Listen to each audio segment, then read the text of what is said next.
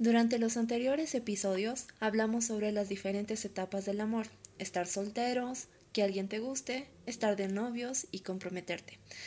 Pero ¿qué pasa si dentro de tu agenda no hay lugar para todo esto?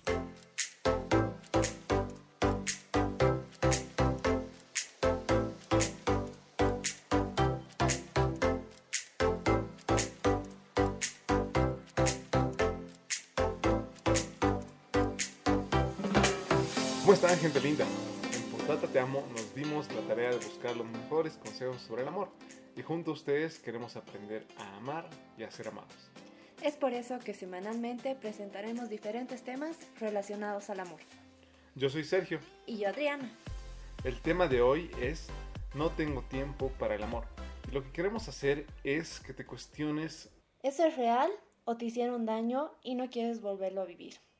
Es normal querer proteger tu corazón cuando ya le hicieron daño, ponerle un escudo y no querer volver a exponerlo. Pero eso es porque no dejaste que tu corazón sea sanado. Y si se dan cuenta, la mayoría de las personas hace eso. No dejan que el corazón sea sanado o dicen que el tiempo lo llegará a sanar, pero eso no va a pasar. Si tú no vas al doctor cuando te rompes una pierna, ¿qué pasaría si no dejas que toquen esa pierna? Claro, tú la cuidarías más, la protegerías más, pero esa pierna llegaría a atrofiarse, llegaría a tener complicaciones, incluso la podrías perder, ¿verdad? ¿Qué deberías hacer? Deberías más bien ir al doctor, dejar que un especialista vea esa pierna, la restaure, le ponga yeso y va a tomar tiempo, no va a ser fácil, va a ser doloroso y demás. Y lo mismo deberíamos hacer con nuestro corazoncito. Ir a ese especialista, no te estoy hablando del cardiólogo, no te estamos hablando de eso, sino ir al especialista, al doctor de doctores, a quien lo pueda sanar, a quien lo pueda restaurar. Y déjame decirte que ese es Dios.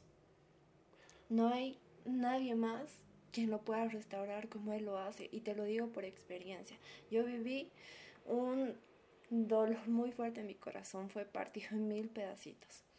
Y sí, la verdad es que no quería que nadie lo toque, no quería que nadie más se acerque, porque estaba dolida. Pero cuando entregué mi corazón a Dios y lo restauró, recién pude volver a amar. Exacto, me gusta mucho ese punto porque muchas veces vamos a que nos repare el, el celular o la computadora o el televisor a la agencia que tiene la autorización por la fábrica que lo repare porque sabemos que ahí tiene las partes originales, que ahí pueden hacerlo de manera correcta, los han capacitado y saben lo que van a hacer.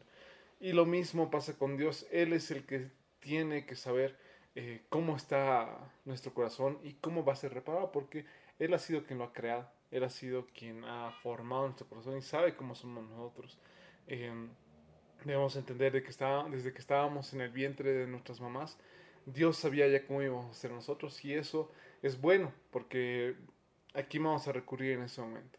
Cuando tu corazón está mal, lo que tienes que hacer es recurrir a Dios porque Él sabe lo que va a hacer y no te digo que necesariamente vayas a buscar a una persona o algo, sino que en tu cuarto ahí que cierres la puerta y lo busques, le preguntes, le digas qué es lo que necesitas, por qué estás pasando lo que estás pasando por qué estás viviendo lo que estás viviendo, por qué han partido tu corazón. Pero antes de eso, creo que igual importante es que te des cuenta que estás mal, porque muchas veces el orgullo te hace pensar que, que no, que todo lo estás haciendo bien, que nunca te has equivocado, que no es, eh, es para débiles el llorar o es para débiles el estar en la situación en la que crees estar.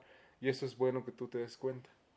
Sí, es verdad. Y ignorar que estás con el corazón roto, pues no te va a hacer ningún bien. Y más bien reconocer que estás mal es el primer paso, reconocer que te han lastimado es, es, el primer paso. Y es normal. Mira, Dios nos dice que Él hará venir sanidad para nosotros y sanará nuestras heridas. Es más, Él dice que cuando murió en la cruz, Él se llevó todas nuestras dolencias y enfermedades. Entonces, te animo a que te acerques a Él. Te animo a que le cuentes realmente que hay en tu corazón y, y que te muestre el por qué pasó todo eso, ¿no?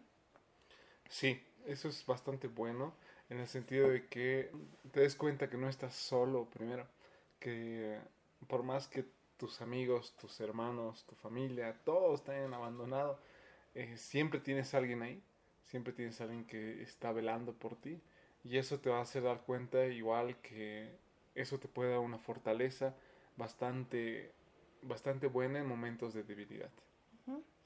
Y bueno, ahora puede ser que tú no lo hayas vivido, pero tal vez fue por experiencias de otros que no te gustaron. Por ejemplo, mm, viviste el divorcio de tus padres, viviste la falta de uno de ellos, o viviste de cerca la relación de algún amigo cercano o un hermano que realmente llegó a impactar tu vida.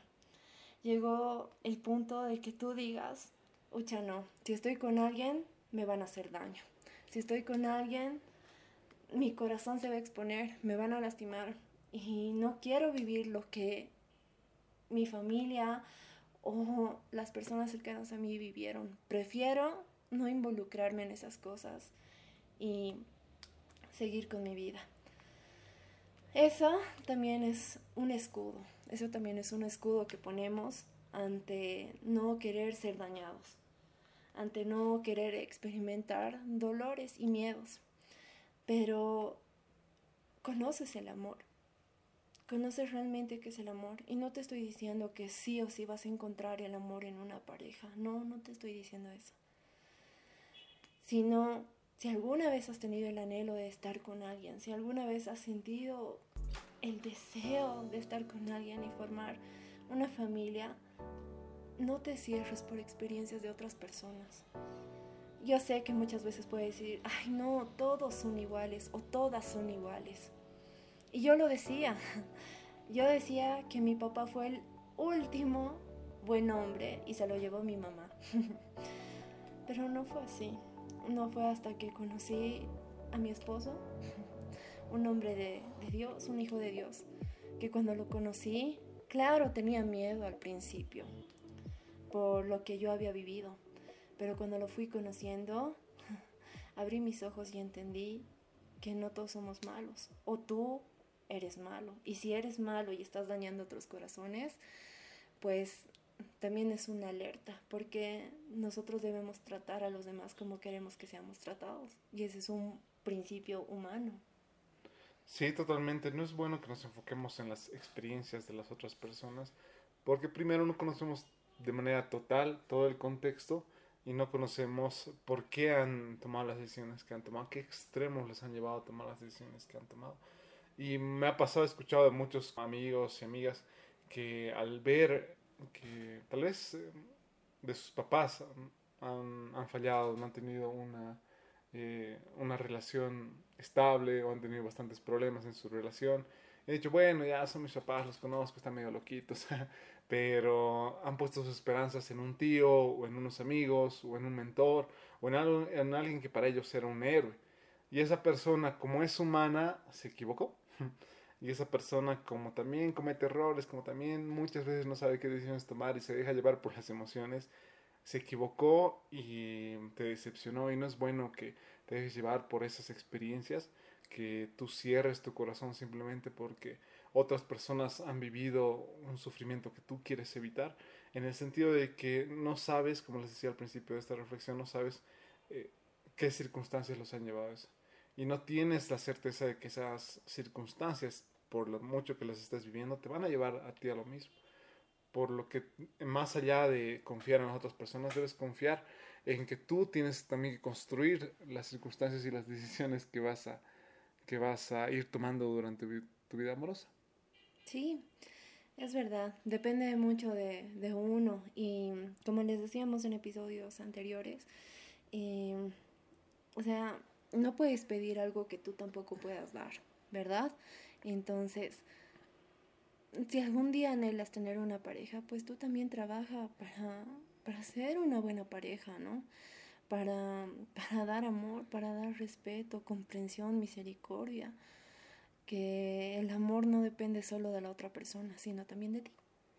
Correcto. Y por último, ¿qué pasa si en realidad no tienes tiempo?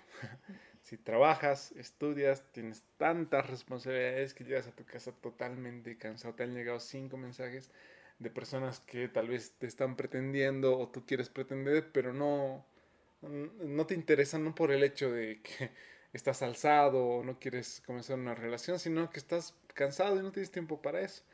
Eh, lo que quiero que hagamos es que nos demos cuenta primero que vivimos en una vida demasiado acelerada. ¿Te has dado cuenta que si un mensaje de WhatsApp no tiene la señal de que se ha enviado esas, eh, esa palomita que te aparece, ese check que te aparece, y esos, ese doble check y el doble check azul, eh, ese, ese no envío que te aparezca el relojito de enviando te desespera. Primero revisas si tienes megas, luego revisas si el internet de tu celular está activado o no, lo desactivas, lo, lo reinicias, después reinicias tu celular al ver que lo anterior nada de eso funcionaba y eh, si no funciona nada te desespera más que estás dispuesto a llamar a tu compañía de teléfono para quejarte de ese mal servicio. Y luego te das cuenta revisando en Twitter o en Facebook que se cayó WhatsApp y por eso no se enviaba ningún mensaje. Y eso fue a nivel mundial. Entonces, eh, te das cuenta lo desesperado que estamos. Estaba recordando cuando tenía mi primer celular, era un Motorola con pantalla color verde, en el cual la única manera que podías comunicarte aparte de las llamadas era con SMS, que tenías que enviar un mensaje lo suficientemente entretenido para que te respondan y jamás, jamás sabías si la otra persona le había llegado el mensaje, te estaba ignorando, simplemente apagó su celu y ningún mensaje le llegó. Entonces, si se dan cuenta, ahí teníamos que desarrollar mucha más paciencia, teníamos que desarrollar, no sé, eh, el hecho de no estar dependientes de lo que, de la inmediatez, de que todo suceda en ese momento. Y hoy en día, en pleno 2020, sabemos que las cosas tienen que pasar lo más rápido posible. Igual, anterior estaba hablando con mis papás y les preguntaba cómo conquistó a mi papá y mi mamá y mi mamá me decía que él tenía que llamarle para, para que lea partes de, de, libros que le gustaban a mi papá y le parecían poéticos para llamar la atención de mi mamá.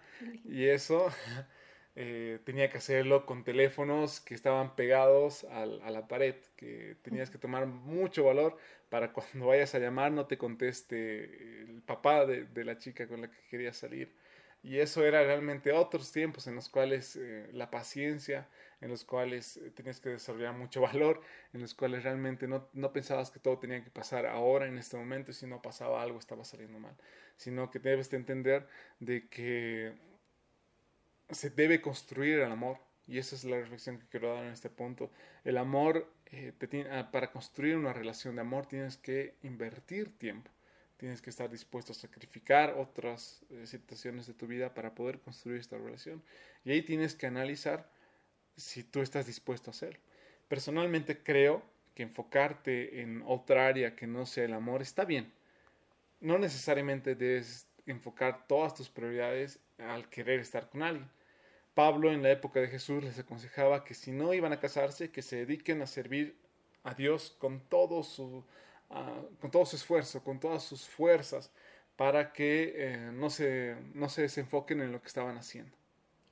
Sí, me parece muy bien, amor, pero construir una relación también es de mucha bendición. Y como les dijimos en otros episodios, se forma un equipo para alcanzar cosas más grandes. Y mira, em, esto dice Dios, ¿no? Alguien que está solo puede ser atacado y vencido, pero si son dos, se ponen de espalda con espalda y vencen, porque cordón de tres dobleces no se rompe fácil. Y así es una relación que empieza con Dios, o sea, es una relación de tres. Y ahí el fundamento de la relación es Dios. Y cuando Él es la base, por experiencia vividas con mi esposo, te aseguro que todo es mejor, porque sabes que tienes una base firme, sabes que Él te guía, sabes que Él te muestra el camino. Entonces, también tener una relación es muy bueno. Tienes razón en ese punto. Creo que cada persona, para ir concluyendo, debe conocer en qué etapa de su vida se encuentra si quiere construir una relación en este momento, si también está con las fuerzas, con el enfoque, con esa, con, con esa fuerza, con ese ímpetu, tal vez es la palabra, para poder construir una relación, porque como les decimos siempre, construir una relación no se trata de la emoción que sientes o simplemente entró un chico lindo a tu oficina, a tu universidad o a tu colegio y tú dices, ya me voy a arreglar con esa persona, si no se trata de tener las cosas claras en tu corazón, en tu mente y en tu cuerpo y en base a eso decidir ir hacia una relación que esté fundamentada no solamente en tus emociones o en lo bonito que sientes al ver a la otra persona, sino en las decisiones que estás tomando con una sabiduría, con una racionalidad que te permitan construir una relación a largo plazo y no esté dedicada a destruir tu corazón. Bueno, para acabar, si te, si te gustó el podcast, compártelo entre tus amigos. Hay otros episodios que igual a muchas personas les han gustado. Queremos que a más personas le llegue este mensaje. Además, si tienes algún consejo que te ayudó o crees que sea útil, búscanos en Instagram y Facebook, escríbenos para que nosotros podamos eh, incluirlo en los siguientes episodios. Queremos decirte que todos los consejos que te dimos tienen una base bíblica. Nosotros basamos lo que hacemos en el amor de Jesucristo. Porque cuando Él murió en la cruz nos dijo, postdata, te amo.